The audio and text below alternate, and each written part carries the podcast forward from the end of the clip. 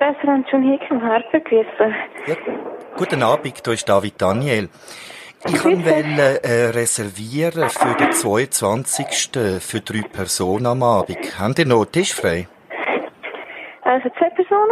Drei Und Personen. welche Zeit wollt ihr kommen? Ah, drei Personen. Drei Personen gerne. Und wenn es geht, ähm, irgendwo an einer Ecke, wo es eher ruhig ist, weil es ist, äh, wir machen das Interview dann. Und welchen Namen soll ich reservieren? Äh, Nachname ist Daniel, Vorname ist David. Also ich auf Daniel, ist das gut? Gut, wunderbar. Also tipptopp. Ade, wunderbar. merci. Gut, einen schönen Abend noch. Tschüss. Ade. Viel Spaß. Ciao, ciao.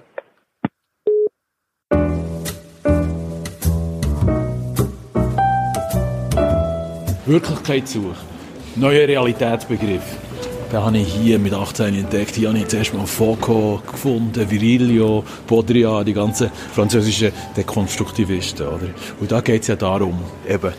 Und darum hat mir das ja auch Genau. sympathisch gedacht. Ich habe zum Beispiel, als ich zuerst mal nach Berlin bin, habe ich zum Beispiel tagelang einfach aufgenommen. Oder? Ja. Ja, wirklich Video, oder? Video, Video, Audio. Tonbänder, ich habe endlose Bänder. Ich finde das ja spannend, dass man so versucht. nach wie vor noch. Ich habe ihn auf Band.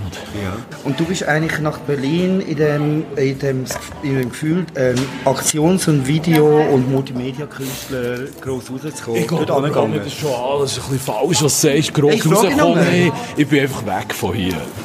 Wir sind schon mit dem Thema Willkommen bei Tisch frei. Die Episode startet in Bern vor der Burger Bibliothek, wo wir an einem eiskalten Februarabend mit dem Auto Tom Kummer durch die Gassen gestreift sind. Neben noch einmal das Gebäude hier. Das, ähm, das mein Schulersatz. Gewesen. Hier drin bin ich gesessen und habe so da, also ich ja auch Student bin, oder? Wo einfach gelesen, gelesen, gelesen, weil ich bin ja ganz schlecht war in Schule. Und ich habe mich noch gefüttert mit dem, äh, mit dem französischen Zeug da, mit dieser neuen Realitätssuche. Und eben, Berlin, ja gut, mir hat damals, es hat, äh, Du hast ein eine sehr, sehr eine grosse Sehnsucht gegeben, wegzukommen. Das Haus, wo wir hergehen, in die, in die, in das koreanische, in die koreanische Welt, sie gibt erst seit einem Jahr, da, die führt einen ganz guten alten Freund von mir. Das war eine Fluchtburg für viele Outcasts hier in Bern. Dort hast du gute Drogen haben und hast einfach als Punk abhängen in diesem Haus. Und darum gehen wir noch dorthin heute Abend. Wenn schon, dann machen wir es richtig. Das ist jetzt eine, eine koreanische Beiz von Tino Müllenthaler. Ähm, das war für mich eine Insel. Gewesen. Du musst dir vorstellen, ich bin so ein bisschen, äh, so ein bisschen bürgerlich natürlich aufgewachsen. Sehr guter Tennisspieler. In der Stadt. Stadt. Und nachher, der, die sollen Tennisspieler werden, oder? Gut. Und so, das hat mich noch genervt. Wir bin auch dorthin zu den Punks. Der Tom hat eben gerade grosse Erfolg mit seinem 2017 erschienenen Roman Nina und Tom gefeiert, wo das Leben und den Tod von seiner Frau beschreibt.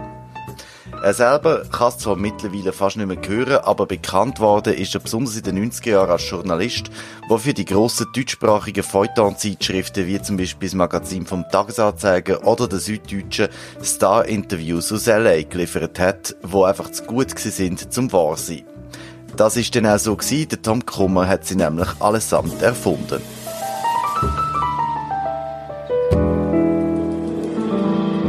Wir sind in Münstergasse, wir sind in der Nähe von Münster, vom Mosesbrunnen mit den zehn Geboten. Du sollst nicht lügen, zum Beispiel, steht da drauf. Und, der Übergang hast du hier, jetzt du gemacht. Hier unten ist das Boot, das war wirklich der Punkschuppen, von, wo einer von denen wenigen, es hat, das Boot. Das ist das Haus, wo der Dino den damals hat, äh, Wiener hat äh, gekauft, weiss man gar nicht, auch ein Spottbillig noch damals. Und da drinnen hat er all die Etagen vermietet, da äh, interessante Figuren. Und ich habe sehr oft auch hier gewohnt. Ich habe dort 60, meine ersten 60 äh, Garage-Bands entdeckt. Was ich super herzig finde in Bern, also die Laubengänge sind speziell und auch dort dann die, über die, die, die Kellerdinge, wo dann oftmals jetzt noch so, so Lädli drin sind oder auch Ja, ja, Bars das- und das Clubs. ist- Das ist schon ja speziell. das tragisch schön, aber oder einerseits ist das verdammt nochmal 600 Jahre alt Ja. und man muss immer noch mit, sich mit dem auseinandersetzen und gleichzeitig ist es ja so unglaublich hübsch, oder? Ja, es, hat- es ist Ja, Äh, es ist eine schwere Last für die Leute hier, die wieder hier aufwachsen. Ja, Ja, dann schauen wir doch mal, wie es drinnen aussieht. ja, oder? ja. Let's go. Let's go.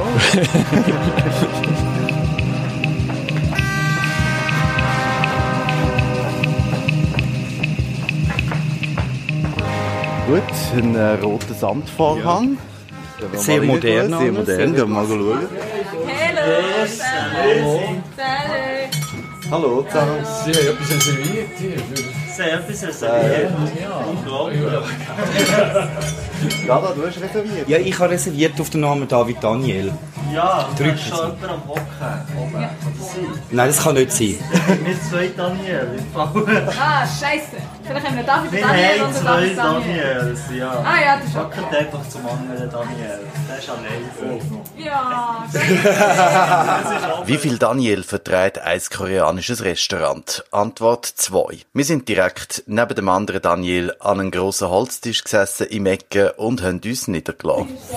Ja, also, Ähm, Tom, wie, warum koreanisch? Also, ich weiß, du hast in äh, K-Town in L.A. gewohnt, oder? Genau, richtig, K-Town, wie du das richtig sagst. Genau. Ja, K-Town gelebt, ja, es hat mich natürlich amüsiert, dass mein Berner Freund hier, der Dino, äh, ausgerechnet ein koreanisches Lokal aufmacht, was ja logisch ist, er ist mit einer koreanischen Frau verheiratet, wir haben immer wahnsinnig gut gegessen bei ihm in seiner Küche, wir haben immer gesagt, hey Junge, du lässt immer die halbe Stadt ein, eigentlich müsstest du eine Beiz aufmachen, oder? Wo haben Sie sich denn kennengelernt? Ähm, ich glaube, sie haben sich hier im Bern, das habe ich nicht miterlebt, wie, wie sie sich kennengelernt haben, aber plötzlich hat der Dino die, äh, die Eve auf seiner Seite und er hat sich auch wirklich äh, verwandelt in äh, etwas sehr Produktives und so weiter. Und jetzt haben wir ähm, ein koreanisches Lokal hier und ich denke, das passt jetzt ideal für heute Abend.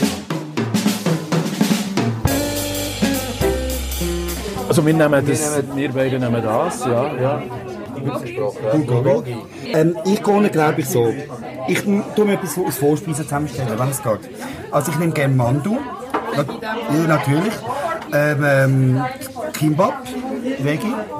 Ähm, ich nehme Tempura. Und die. Japche. Japche. Ja, und dann schauen, vielleicht, vielleicht wenn es langt, vielleicht nehme ich später noch etwas. Super, kannst du das mehr? Mandu, Kimbap, Tempura und Chapcha. Ja. Genau, ich pause gerne. Es ist nett. Es ist ein bisschen irritiert, einfach noch ein bisschen, vor der Situation. Das ist von dir irritiert. Ja, klar, weil mich ich irritiere also meistens Menschen. Soll man jemandem, der vor über 20 Jahren angefangen hat, Interviews zu fälschen, immer noch die gleichen Fragen stellen, obwohl er mittlerweile als Autor gute Bücher schreibt? Wir haben gefunden, ja, und haben versucht, das Thema noch vor dem Hauptgang zu besprechen. Das ist ein sehr aufwendiges, ein grosses Thema eigentlich. Aber ich muss ganz klar sagen, ich bin dazu gedrängt worden, quasi, vom Tagi oder so, oder von, der Süddeutschen Zeitung, dass ich mal Interviews mache. Oder? Wenn man in Hollywood lebt, äh, sollte man ja eigentlich auch etwas über Hollywood machen. Und ich hätte ja eigentlich sehr viel lieber weitergefahren mit so Randgeschichten, wo Hollywood so beschrieben als Industrie und wie, dort, wie es dort Loser gibt und Winners und wie, eigentlich die ganze, die ganze Nebengeschichte zu Hollywood. Ja. Wenig. No, warum bist du eigentlich ähm, dazu mal ähm, nach L.A.? Also du bist ja in Berlin in den 80er Jahren. Ja, ich bin ein recht gut bezahlter äh, Journalist gewesen, vom Tempo und nachher hat mir der Tagi angeboten, äh, Korrespondenz in L.A. Ja. Und nachher der gleichzeitig hat auch die SZ. Ich habe zu diesen Young zu diesen jungen, neuen Wilden gehört vom deutschen Journal deutschsprachigen Journalismus und, ähm, Ich weiss, ich hatte dich dazu mal sehr gerne gelesen im Tempo. Sehr und gerne. ähm, es es ist schon ein, ein persönliches Interesse gewesen. Ich, meine, bin ein langjähriger Vanity Fair Leser gewesen, ich habe kultiviert Unterhaltungsjournalismus, was es in Deutschland nicht gibt. Es sind in Deutschland nur bunte gegeben, neue Revue, Quick, Schweizer Illustrierte, Blick-Trash. Und das ist zwar alles lustig gewesen, aber ähm, Vanity Fair hat so eine Latte gesetzt, wo plötzlich, äh, wo man über Trash, wo ganz anders kann schreiben, oder? Ähm, ich meine, ich weiß nicht, hätte vielleicht mal Truman Capote gelesen oder äh, John Tition oder was auch immer. Ich meine, es hat, ähm, es hat eine Art und Weise, wie man kann, äh, können über, über, über Stars schreiben oder über, über, über die dunklen Seiten vom Startum. Das hat es natürlich schon gegeben und das hat bei mir schon das Interesse. Ich habe gemerkt, dass es in Europa die Art von äh, Journalismus nicht gibt, oder? Also, dass man quasi im feuilletonistischen Stil über Stars schreibt, oder? Das, ähm, von dem her ist das schon eine, eine, eine Lust gewesen, das, äh, das Genre neu zu erfinden. Noch, ja. Und das war das Tagi-Magazin, das dich geschickt hat? Es ist quasi gleichzeitig gelaufen. Oder? Ich bin zuerst mal nach L.A. mit der Nina, wir haben es mal angeschaut und wir sind Fans. L.A. ist quasi so ein unbeschriebenes Blatt. Gewesen. Oder New York hat immer noch dominiert und L.A. ist quasi cheap gewesen und daneben keine Kult Kultur und nicht. Und das hat mir sehr gut gefallen. Ja. Und ähm, eigentlich gefragt hast, äh, wir müssen nicht über Zahlen reden, aber, aber wie hat das funktioniert dazu mal? Ähm, die haben äh, dir Monatslohn gegeben und du hast abliefern oder nur pro Text? Mir hat unfassbar gut gelebt. Ja. Es waren Zeiten, gewesen, wie man es nicht vorstellen kann. Ich mag auch gar nicht darüber reden. Es ist, äh, Nein, nein, es ja. ist so, dass ich heute völlig frei bin. Weil da ich ja so ein sparsamer Schweizer war. Ja. habe Ich habe damals, wir haben, wir haben die Top-Liga gehört vom Verdienst. Ja. Ähm, und das ist für 14 Jahre gelaufen. Ja. Und ich kann sagen, das ist einfach Glück für mich, auch, dass der Journalismus damals einfach so, äh, so entschädigt hat. Ja, und, und deine ähm, leider verstorbene Frau Nina, ähm, die mitgekommen ist, Ja. hat sie einfach. Ähm, ähm, was hat sie denn dort gemacht? Ich weiß nicht, hast du, wir haben natürlich mein Buch auch nicht Nein, gelesen, nein, aber nein, sie ist eben- nein, nein, sie, sie, sie, sie ist natürlich meine Muse gewesen, oder? Ja. Ich meine, das ist ähm, eine Partnerin die, die fot- fotografiert hat. Ich habe sie nie mit irgendwelcher Arbeit belästigen, sozusagen. Ja. Sie, hat, auch- sie, hat auch nicht, sie, sie hat fantastisch fotografiert, sie hat auch Jobs gehabt mit, äh, mit dem Tagi Magi, aber sie hat sich immer verstritten mit, äh, mit den Bildredakteuren, oder? Weil sie hat einfach gesagt, hey, weißt du was, du hast nicht die Auswahl, die letzte. Sie war unprofessionell gewesen. Sie war genauso gewesen, wie ich es gerne Ja. auch wäre. Sie hat einfach dann immer den Finger gezeigt?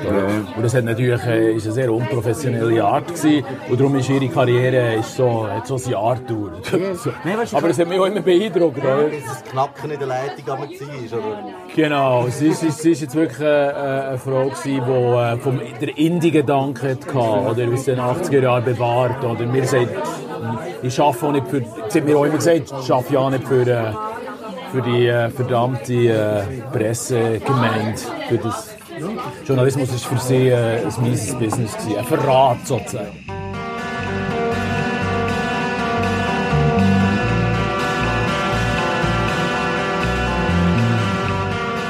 Ich meine, ich bin ja ungebildet, ich bin ja völlig nicht kompetenter Journalist. Ich bin ja in das Metier reingezogen worden, weil ich ein guter Autor, ein Schreiber bin und ein, vielleicht auch ein Literat. Darum, das hat man damals wollen in den 80er Jahren. Mich kann man mich nicht verwechseln mit einem ausgebildeten Journalist, der an die Journalistenschule ist gegangen, der die ganze Ethik auch gelehrt hat bekommen. Ich bin in jeder Art und Weise Punk.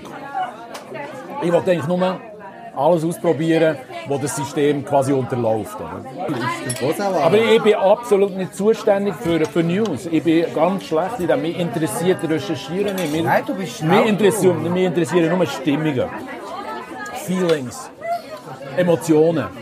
Wenn ich eine Reportage schreibe, dann gehe ich schauen, was sind da für Facts über die Reportage schon geschrieben worden und brauche die. Weil ich mag gar nicht Facts recherchieren, das interessiert mich gar nicht. Mich interessiert nur, was ich für Gefühle empfinde, wenn ich dort bin oder in diesem Raum. Wie, wie schmeckt es, wie könnte... Für mich eine reine sinnliche, äh, ein sinnliches Reportieren.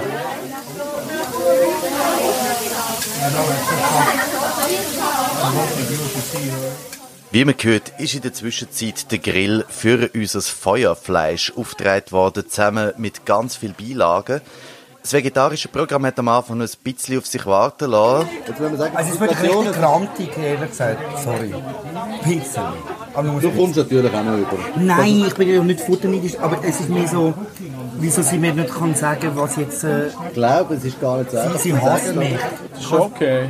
Ein bisschen Hass. Allerdings ist wenige Minuten später dann die Welt auch für den Dada wieder in Ordnung gewesen. Ja, mittlerweile ist bei mir auch in Mandu angekommen und so. Nein, egal. Ich sehe, die, ich sehe das irgendwie, ich spüre bessere Energie von, von, dieser Seite vom Tisch langsam. Du bist auch, du kommst auch auf deine Kosten, Dada. Ja, ja, ja, ja. Nein, aber... Cheers, hm? Ja, ja, Sonntag. Son- Hey. Da, da. Sonntag. Sehr schön. Dada, Ja. Sampling, Kopieren und Urheberrecht sind grosse Themen, die nicht nur den Tom Kummer betreffen. Der Schweizer Jazzmusiker Bruno Spörri hat 2015 den US-Popstar Jay-Z verklagt, weil der, ohne zu fragen, ein Sample von Bruno Spörri in einem von seinen Tracks benutzt hat und damit sehr viel Geld gemacht hat, wovon der Bruno Spörri natürlich nichts gesehen hat. Also das, da gibt es eine ganz einfache Haltung dazu. Erstmal gibt es eine rechtliche Situation. Du weißt, wie viele Sekunden kannst du brauchen, wie viele Sätze kann man verwenden. Aber in erster Linie geht es darum, dass es ein eigenes Werk ist, das du schaffst. Wenn du einfach kopierst, eins zu eins, und einfach wirklich zu 90 Prozent dem anderen sein Werk Übernimmst. immer noch weiter noch existiert in deinem Weg, dann ist das einfach scheiße. Ich finde, es gibt nichts Schöneres als wirklich kreatives Sampling. Ob das im Hip-Hop ist oder bei Beck oder bei, bei, bei, bei Air oder, oder was auch immer, okay? Ich meine, das ist alles absolut grossartig. Aber es muss etwas Neues entstehen. Ich finde es wirklich faszinierend, gerade in unserer Generation, in eurer noch mehr. Wir haben so einen riesen kulturellen Fundus. Es ist idiotisch zu glauben, dass es noch Genies wirklich braucht oder gibt. Das Gen- Geniale liegt darin, dass du die ganze Kulturgeschichte zusammenmischst und etwas Neues daraus machst. Ja, Gar keine Frage. Wir sind nur noch Fußnoten, das ist klar. Ja, ich finde das super. Ich meine, jetzt der Fall, weißt, das ist alles moralischer Bullshit. Wenn der Spöri recht hat, wenn er wirklich sieht, dass der Jay-Z absolut eins zu eins seinen Song braucht, dann muss der den Fall gewinnen und so, so Hat viel Geld hat bekommen wie? Hat möglich. Aber wenn zum Beispiel, es gibt andere Fälle, äh, wo ich jetzt gar nicht, hat doch mal etwas mit Kraftwerk gegeben und so weiter. Ich finde einfach, ich bin zum Beispiel gerade gerade was Autodidakten betrifft, wie mich, oder? Ich meine, ich war ein reiner Konsument als 18-Jähriger. Ich habe einfach alles gekannt, oder? Ich jedes neue Album habe ich mit reingelassen. Ich habe alle Literatur studiert und gelesen. Aber ich bin selber, habe ich nie das Gefühl gehabt, ich bin jetzt irgendwie ein schriftstellerisches Genie. Also ich habe müssen, zum Beispiel am Anfang habe ich immer, einen Satz habe ich immer angefangen mit einem Satz vom Truman Capote oder vom Hunter S. Thompson. Ich habe einfach gedacht, weißt du was, der erste Satz, der ist jetzt von dem. Und nachher kommt mein Zeug.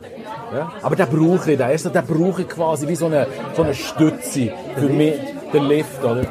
Und das, das hat sich eigentlich noch nie, und nachher ist das quasi wie zu einem Stil geworden von mir, oder? Ich habe immer recherchiert, meine Arbeit recherchiert, und habe immer wieder dort mal einen Satz gefunden und gesagt, der passt genau dort rein. Und dann habe ich mich nie schuldig gefühlt, ich habe nie das Gefühl gehabt, das ist jetzt Abschreiben oder irgend so etwas. Nein, das ist wirklich, das ist Sampling, das ist die Kunst des Kopierens sozusagen. Also, wie schon gesagt, wir sind ja nur noch alles, was man produziert, also wir, wir sind das Produkt, wir sind eine Fußnote vor allem. So. Ja gut, du bist jetzt ein sehr Nihilist, das ist jetzt sehr bedrückend, das ist jetzt auch wieder nicht ganz so. Mit Fußnoten. Fußnoten von wem? Eine Fußnote von, von, der, von der ganz nein, Grossen? Nein, von, von, Come on. Nein, also, wir, wir, also so, ähm, alles, was wir machen, ist auf eine Art gesampelt, oder? So, wenn man es rein, rein überhört. Ja, es hat einfach, es hat, Wahrscheinlichkeit ist gross, dass es schon geil Genau. Wenn man das macht, finde ich super. Ähm, äh, und dann tut man es aber auch so benennen. Man samplet, man tut wiederverwenden und dann ist gut. Dann finde ich super. Aber wenn du Tarantino anschaust, oder? Ich meine, Tarantino ist noch ein sehr gutes Beispiel für die 90er Jahre, für, für, einen, für, einen, für einen Filmemacher, der wirklich eigentlich keine eigene Handschrift hat, ja auch außer er dass seine... Ja, ja, gut, das sagt er selber. Er sagt selber, und um das geht es eben. Er sagt selber, er ist ein Sampler. Das- und das geht es nur. Wir können ja sagen, ein Buch von dir ist ja auch schon äh, benutzt worden für einen äh, bekannten Film. Nightcrawler. Absolut. Ja, Ich meine, das ist, für, ich meine, das ist noch etwas, wo ich mich anstrengen konnte. Ich habe einen Anwalt, eigentlich, ein Anwalt ist auf mich zugekommen, hat das wollen. Und Ich ich habe denke, für einen Anwalt wäre das noch ein gutes Geschäft gewesen. das ist nicht, das ist nicht hundertprozentig sicher, aber, ähm, nein, aber das ist ja klar. Ich meine, es ist jetzt zum Beispiel bei, es- bei Nina und Tom, was du, meine Lektorin hat gewusst, ich habe ihr gesagt, los, es gibt Szenen, die sind inspiriert von, von dem und dem Autor. Und äh, danach ist weiter nichts gelaufen und es wäre sicher klug und clever gewesen, am Ende vom Buch das zu notieren und zu sagen, hey, es hat ein paar Stellen in diesem Buch, ein paar Kapitel, die basieren auf dem und dem Autor. Autor. Ich glaube, es wäre absolut problemlos gewesen. Und das ist mit Sicherheit ein grosser Fehler gewesen, aber nicht nur von mir, sondern von, von meinem Verlag, darauf jetzt nicht zu achten, oder? Das, äh, Weil sie sind ja eigentlich... der- Schlussendlich sie sie, ja, ja. Und das ist, das ist aber offen diskutiert worden, das haben wir auch diskutiert. Sie haben es einfach nicht so ernst genommen, oder? Ist das jetzt etwas, was du beim nächsten Buch würdest machen zum Beispiel? Ich glaube, ich würde es da definitiv mehr offenlegen.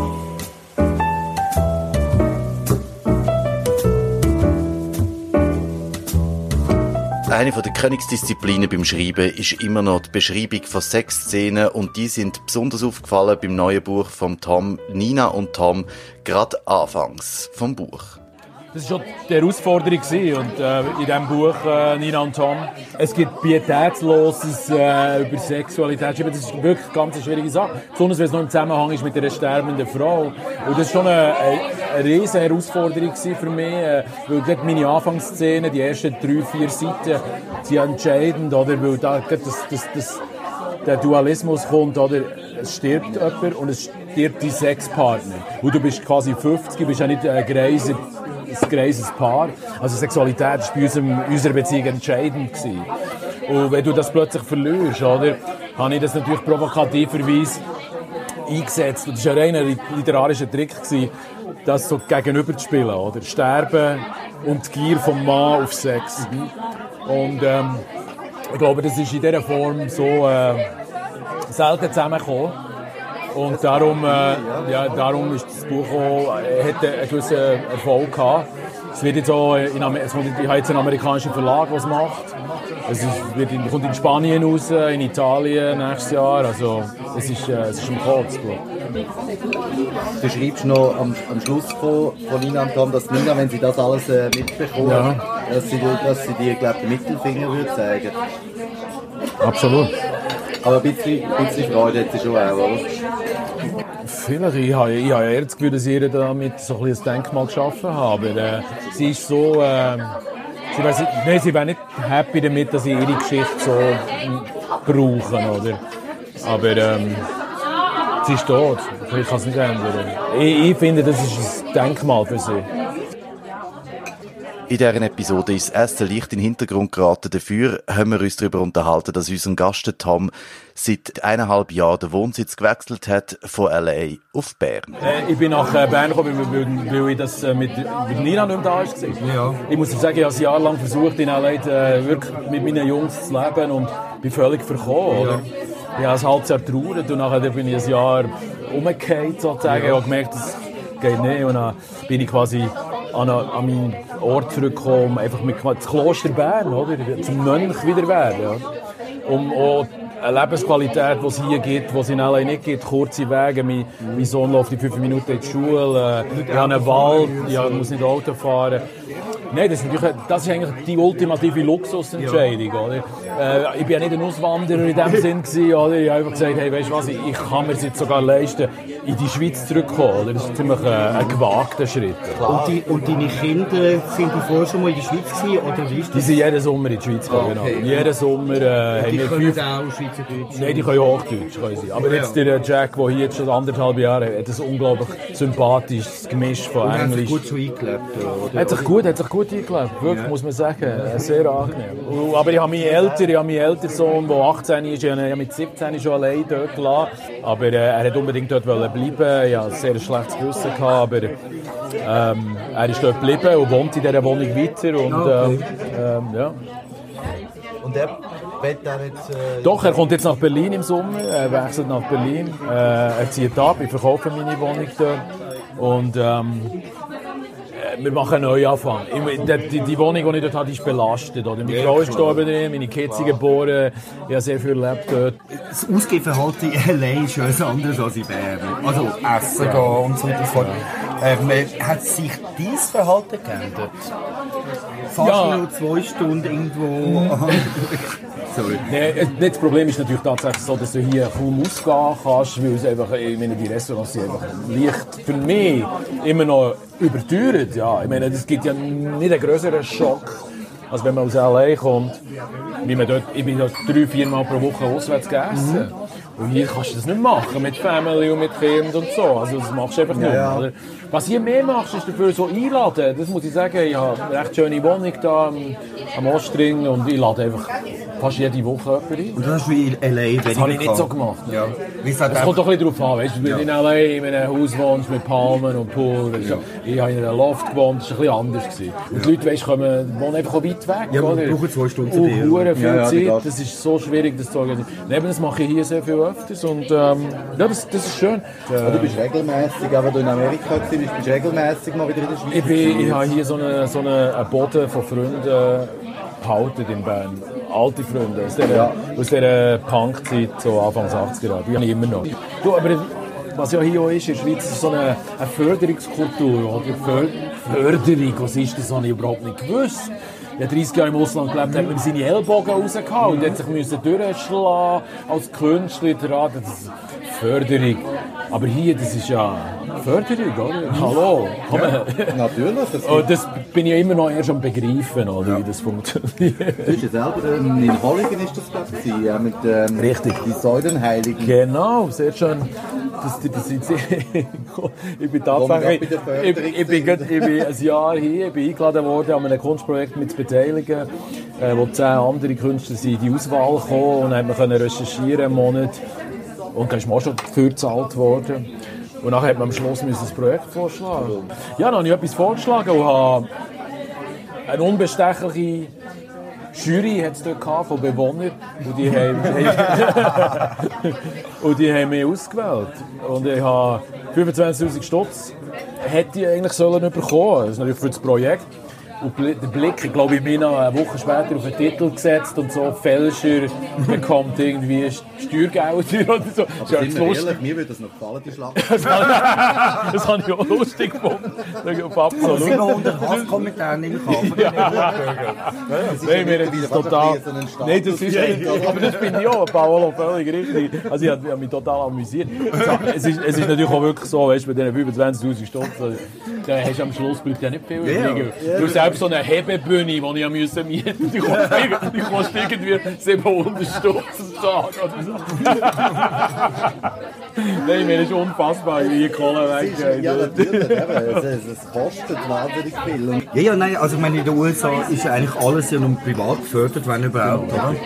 So, also, also, we- äh, all- Mäzenentum, Mäzenentum ist ist, riesig, oder? Ja, das ist das Gleiche wie, wie auch Spenden, oder? Wir, wir Schweizer haben es riesig, wir sind ganz weit unten in der Rangliste vom Spenden, Ja, weil wir sagen, der Staat soll das übernehmen, Genau. wo der Amerikaner wirklich extrem, also gerade der reiche Amerikaner, das vergisst man einfach, äh, Charity, oder, ist ein Big Deal. Genau, wenn du oder? etwas hast, Ja, dann das gibst ist- du auch, oder? Absolut, und, und weißt, aber die, das ist, also eine, das ist wie eine gesellschaftliche Verpflichtung. Richtig, richtig, das soll es ja auch sein, oder? Ich meine, jede langweilige Hausfrau von einem Millionär, der Mann ist irgendwie Ja. an Wall Street am Arbeiten, was die soll sie überlegt, machen? ja, Charity, Mann, come on. Oder für irgendwelche einbeinige Hunde oder so.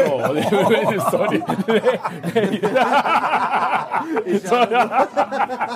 Sorry. Das ist jetzt einfach ein bisschen bitterböse, aber, aber äh, es geht so ein bisschen in die Richtung, dass zum Teil natürlich äh, her, her, Mit Krebs und allem. Also einbeinig Krebs und blind. Ja. nein, nein, ich meine, außer der Poolboy-Vögel können sie nichts anderes noch machen. Das ist schwierig, ja. Jetzt kommen wir, jetzt kommen wir vom Zynismus hier schnell oben runter. Nein, ich schätze das an den Amis eigentlich ganz Ja. sehr. Das wird einfach auch ein bisschen vergessen.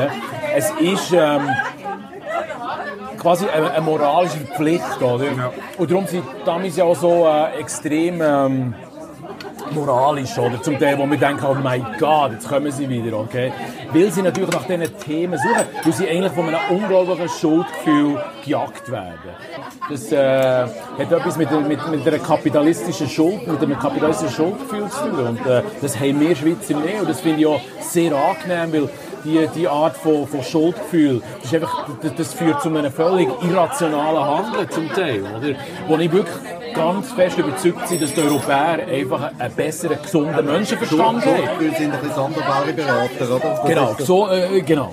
Einfach die Schuld, die Schuld ist einfach, das ist irritierend. Schuld und Angst sind Genau, ist einfach nicht wahnsinnig gut. gut. Andererseits haben die Amerikaner wiederum uns etwas vor, dass sie viel mehr gewohnt sind, am Abgrund zu existieren. Oder? Und ich merke, bei der Schweiz hat ein extremes Problem mit kaputter Welt oder wenn, wenn ist Abgrund da. Oder die, die Risikobereitschaft ist natürlich extrem eingeschränkt hier, weil man so rational le lebt und so mit gesundem Menschenverstand. Was ich in L.A. zum Beispiel wirklich vermisse, an LA, ist das, das, das, das Durchknallte, oder? Das Schizophrene, oder?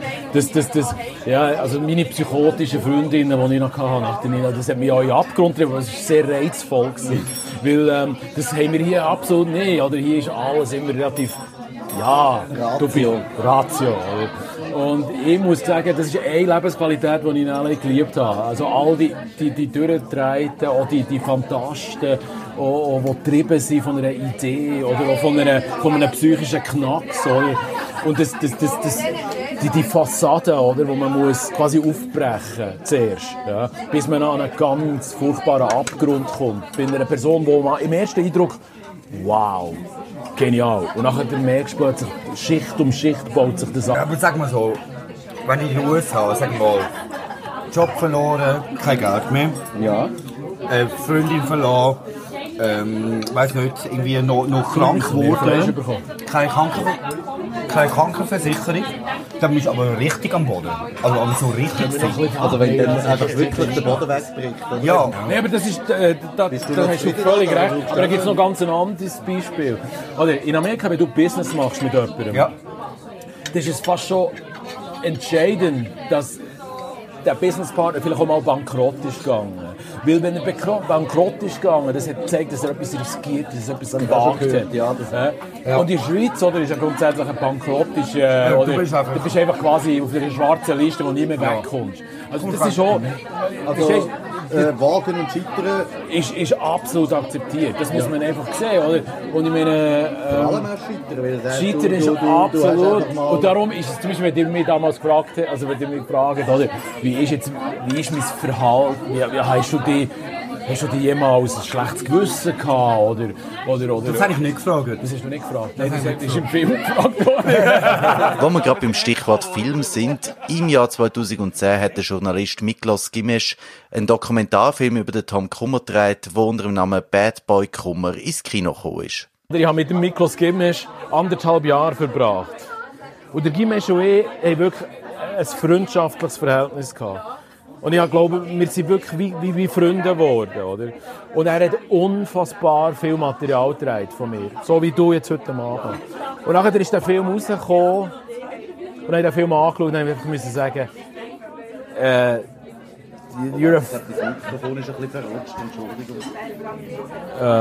Ja, was, also, gerade in der, in der dramatischsten von... Nein, das ist ja... Nein, das ist es nicht. Nein, also, und da hast du den Film angeschaut. Es war in dem Sinne eine Enttäuschung, gewesen, weil ich äh, einfach gemerkt habe, wie er hat den Film geschnitten als Journalist in Zürich, hat er gewisse Positionsverteidigung und nicht als der Freund, der er geworden ist mit mir. Oder? Schnell zum Fragen, in welchen Abständen, wie lange sind die an dem Film gewesen? Ist ja wirklich eine eine- Zeit Ja, er ist schon lange. Er, wir, haben- ja, weil wir natürlich drei Locations gehabt. Berlin gehabt, wir die Schweiz gehabt, wir LA gehabt. Und ähm, er hat sich wirklich viel Zeit genommen. Also eins, wo, wo ich im Work muss, äh, wo ich muss äh, ein Lob aussprechen ist, wie, wie er sich Zeit hat genommen, oder? Und, ähm, aber schlussendlich würde ich sagen, von diesen, von diesen 100% Material, das er hat, ist die Wertung, wie, wie ich nachher äh, überkomme, oder, ist eigentlich verfälscht. Oder? Wir haben mit Sicherheit mehr grosse Momente gehabt, wo, wo, wo mich persönlich die Geschichte von mir viel stärker äh, repräsentiert. Als seine, als, er muss einfach als Journalist muss er handeln. Oder? Ich meine, auch heute, ich finde den Film zur Hälfte sehr gut. Ich finde es ganz toll. Es gibt wunderschöne Momente. Aber es gibt einfach moralische Momente, die er einbaut, weil man merkt, er muss jetzt einfach seine, seine Rolle als Journalist äh, repräsentieren. Aber oder? hat er das erst so konzipiert, so, wo, wo er angefangen hat? Ja, ich glaube, er hat Weil er ist verzweifelt an mir, weil er mich nicht hat können, äh, brechen oder? Äh, Er hat natürlich wirklich alles ver äh, versucht, um, um mich an einen Punkt zu bringen, wo ich irgendwie entweder von, ich weiß auch nicht, zusammenbrechen oder alles zugeben oder was auch immer.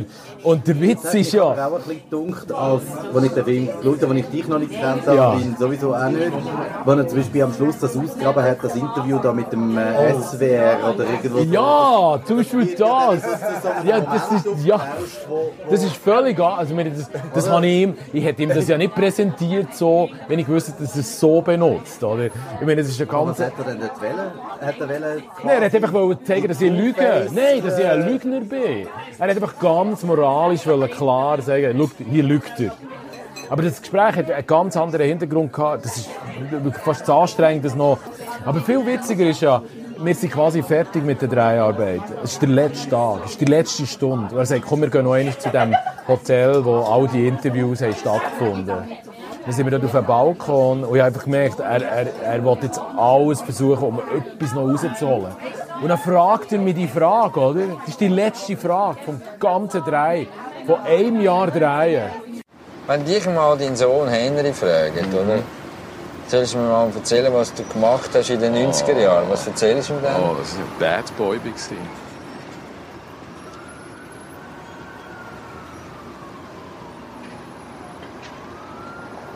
The Bad Boy of German Journalism. Das habe ich jetzt nicht gesagt, aber sagen wir mal, was a bad boy. Und dann soll er mein Buch lesen. Oder soll die Filme anschauen. Das ist die letzte Frage vom ganzen Drei. Von einem Jahr drehen. Was würdest du deinen Söhnen erzählen? Jetzt hast du ein Jahr mit mir gedreht, oder? Und jetzt kommst du mit dieser schleimigen, kitschigen Frage am letzten fucking Drehtag. Und so. Und das, ähm, Also aus dramaturgischen Gründen vom Filmemacher ist es nicht schlecht. Nein. So etwas zu machen. Ja, Oder musst du auch zugeben, aus dramaturgischen Gründen, für, für ihn, Nein, für den aus Film. dramaturgischen Gründen ist es immer super, äh, äh, einen Protagonist so zu nerven und so Ja, müde zu machen, er dass er am Schluss bricht. Ich, meine, ich, bin, ich würde sagen, ich, bin, habe vielen diesen Momenten bin ich, äh, sehr gut und clever ausgewichen, weil ich wusste, das ist seine Strategie. Er hat zum Beispiel drei Tage auf zehn Stunden gestreckt und wir sind beide todmüde Nina und ich. Und ich hätte am liebsten eine, eine geklappt, oder? Und das ist ja okay, oder? Es ist ja, man kann ja alles versuchen, aber das ist nicht die Realität, Junge. Also, ihr wollt auch die Realität suchen. Nein. Das ist nicht die Realität. Ja, aber Die- das wissen wir Die. Realität ist die, dass das einfach zu viel ist, dass er mich unter Druck setzt, Ja. dass er mich manipuliert Ja. und dass er mich fälscht, okay? Ja. Und diesen Satz hätte ich in dem Sinn und mit dem Gesichtsausdruck ja nie gemacht. Und daraus hätte er den Titel gemacht und daraus hätte er den Anfang gemacht. Also da, ähm, Aber, aber sagen- das ist aber das, was wir auch schon Aber es von ist Anfang an Aber das ist ja genau das, dass wir von Anfang an reden, dass auch wenn du das nachher schneidest, unser Gespräch, man tut immer manipulieren. Natürlich. Immer. Aber das ist ja okay. Also, Und- meine, und- aber und- und manipuliert auch- wird immer. Ja. Absolut. Im Film werden im Tom seine frühe Werke thematisiert, wo er mit Brandbeschleuniger die Berliner Mauer angezündet hat. Und wir wollten ein bisschen vorspulen und uns grundsätzlich mal gefragt, wo ist denn eigentlich der Moment gewesen, wo alles gekippt hat? Du musst wissen, die wirklich, die grossen Popstars, die grossen Mythen, oder? Ich meine, in den 60er Jahren ist vielleicht Che Guevara, ähm, äh, klar, John Lennon, äh, wir sind grösser als, als Jesus. Aber in den Anfangs 80er in Deutschland sind natürlich die RAF, oder? Also die Rote Armee-Fraktion ist natürlich ein grosser Mythos für mich. Man hat anders sympathisiert mit Terroristen damals als heute, oder? Ich meine, jetzt hast du der, der, der, der, der, der, der, der, der ISIS und so, das ist etwas, wo, wo mich abtönt. Aber, aber, aber der, RAF-Terrorismus ist komisch dass der ihm so ambivalent hat zurückgelassen. Einerseits waren es wie Popstars gewesen, Bader und Meinhof, oder? Andererseits ist natürlich das brutal was sie gemacht haben. Aber wir dass sie sind. Also, die hat man angehimmelt, die wir gewusst sind. Und die sind alle weg gewesen. Als ich nach Berlin bekam, sie sind entweder in Stammheim oder tot gewesen. Und dann habe ich mir überlegt, aber das, das Feeling, das, das, was das aus, das müssen wir eigentlich weiter inszenieren. Und darum habe ich eigentlich dann überlegt, ich mache Anschläge, aber ohne po- politischen Hintergrund und ohne Tote. Einfach nur der Anschlag als, als, als ästhetisches Moment, wo natürlich in den Medien auch schon gefragt wird, oder? Ich habe ja die Berliner Mauer angezündet. Und dann hat die Bildzeitung am nächsten Tag gefragt, was das jetzt ist, ob das jetzt jemand ist, wo die haben nicht gewusst, was es ist, oder? Und das ist genau der Punkt, gewesen, oder? Also eigentlich, das, ist, das hat damals völlig gewirkt, das ist für mich die konzeptionell künstliche Idee. Man kann Doktor werden, aber für mich ist der Moment, wo ich die Mauer anzünde und an diesem Morgen da rausgehe, das ist für mich ein wichtiger Moment in meinem Leben, auf den bin ich immer, auch weiterhin ziemlich stolz, oder? Und ich, also, stolz ist immer ein blödes Wort, aber es ist etwas, wo wo, wo mich definiert, oder? Und das kann ich meinen Kindern erzählen und sagen, hey Jungs, oder? Ich bin dann 23 gewesen, ich habe die Huren Kanister angezündet und bin die Mauer, oder? Aber das ist, das, ist, das, ist, das ist ein guter Moment.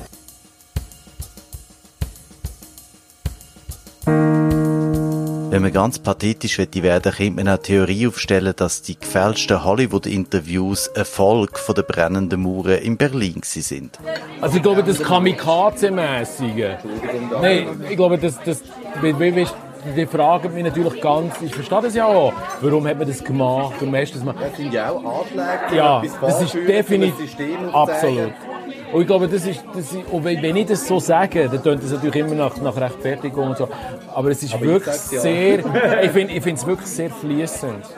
Und wenn man mich fragt, hey, hast du denn nicht irgendwelche Skrupel gehabt? Oder, dann sage ich, nein, habe ich nicht. Für mich ist das ganz konsequent gewesen. Das ist eine Gattung, Interview, wo grundsätzlich ein Fehler ist, wo die Leute eine falsche Vorstellung haben.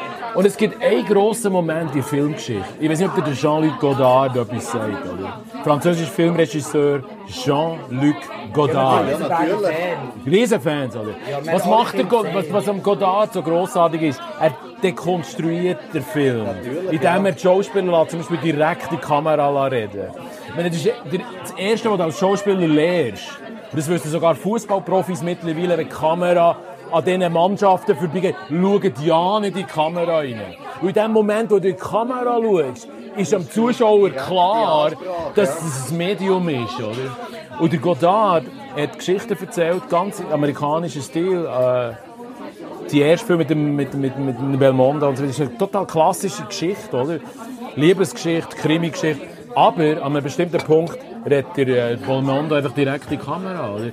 Und in dem Moment ist das der Bruch, oder? Und das, das, das, das ist eigentlich das, was mein Ursprung ist. Die Erwartung zu brechen. Die Erwartungshaltung vom Zuschauer, vom Leser brechen.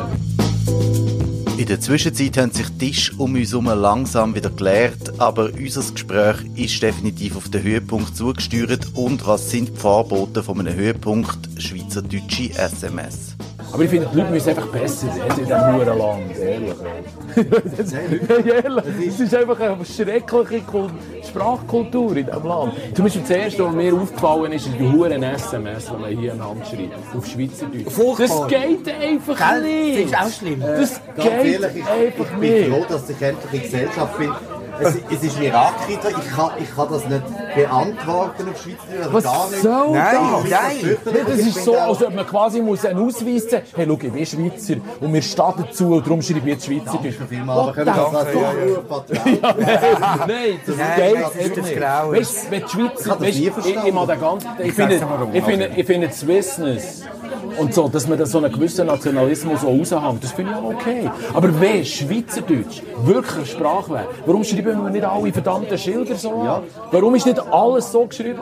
Warum ist das verdammte Menü nicht so geschrieben? Es gibt Restaurants, die Speiskarte Ja, in aber das- Schweizerdeutsch Okay, versuchen will Hey, aber das ist Bullshit. Nein, und das Interessante finde ich dann auch, wenn du halt auf no- normal oder Deutsch schreibst, zurückschreibst, dass dann trotzdem es wieder auf, auf, auf und äh, nein, ich, ich reg mich über selber Nein, auf. Es ist, aber ich glaube, es, es hat damit zu tun, oder?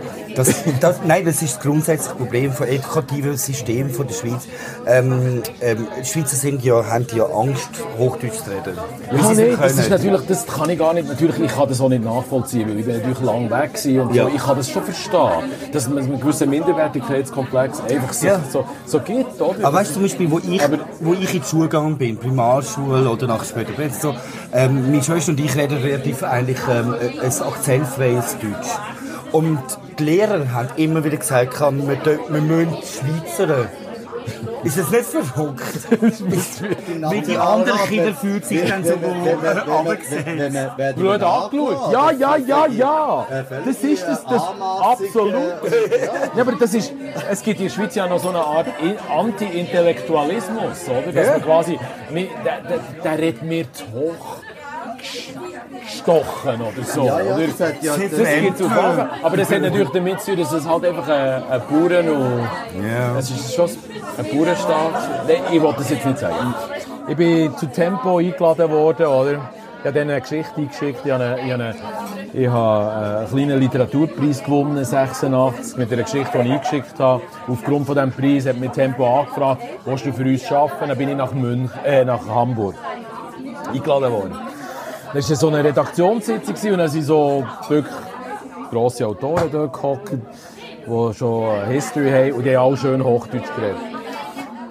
Und dann bin ich dort reingekommen, habe Deutsch reden, Hochdeutsch, und dann haben alle gesagt, hey, du tönst schon wieder Emil, oder? wieder Emil! Der hat es ich- noch gekannt, oder? Nein, das war klar, gewesen, oder? Du, tönst wieder Emil, oder? Und dann habe ich einfach mir eins gesagt.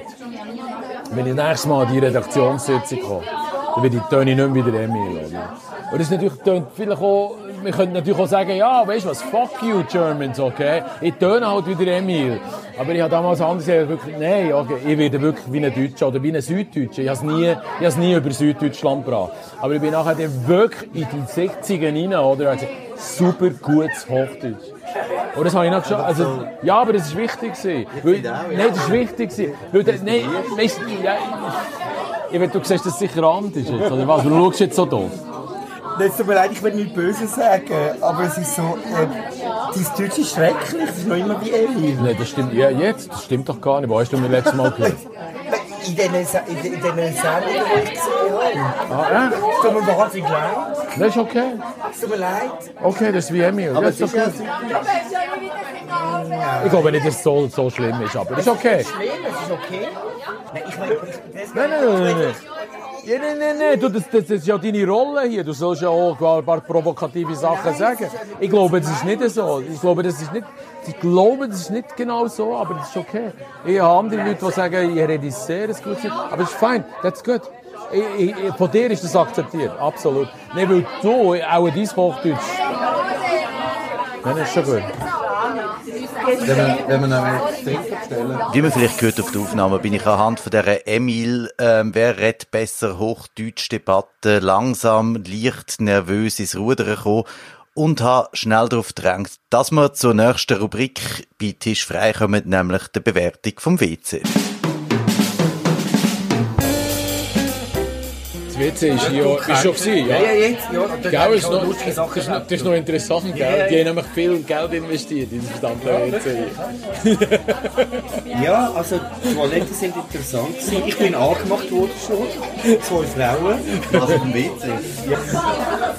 Nein, ich kenne diverse, wirklich diverse Leute, bevor sie in einem Restaurant essen, gehen sie zuerst auf die Toilette schauen, wie die aussehen. Das hat aber im Fall noch etwas Heimliches. Ja, ja. Also, äh, weißt du auch wieder, das mit der, das Lammerboy, das so Giftgrün gestrichen. Und du siehst, es ist auch selber so, so, so gestrichen worden. Und das Einzige, was mich stört, bei allen WCs sind immer die Lampen, und nicht so LEDs, da dieser Senf. Genau, dass die so, so fast ein bisschen intensiv. Das stimmt. Das WC ist in der Tat ziemlich spektakulär. Wer einmal in dem Restaurant ist, soll es unbedingt ausprobieren. Das führt uns direkt zum letzten Punkt für heute, nämlich der Gesamtbewertung vom Restaurant Chanhi in Bern. Prinzipiell ist ja so. Für einen Vegetarier weiss man, koreanisches Essen ist eigentlich nichts, wie auch immer Fisch, Soße und so. Wenn ich Korea erlebt, das äh, ist schwierig. Die Leute sind sympathisch da. Das Essen ist gut gewesen, habe ich gefunden. Ähm, äh, es ist qualitativ hochwertig. Ähm, äh, sie sind nicht so auskunftsfreudig gewesen. Äh, Sie haben... mh, das WC kommt auf jeden Fall die meisten Punkte über. Das WC kommt... Was, noch vor dem Essen? Noch vor dem Essen, ja.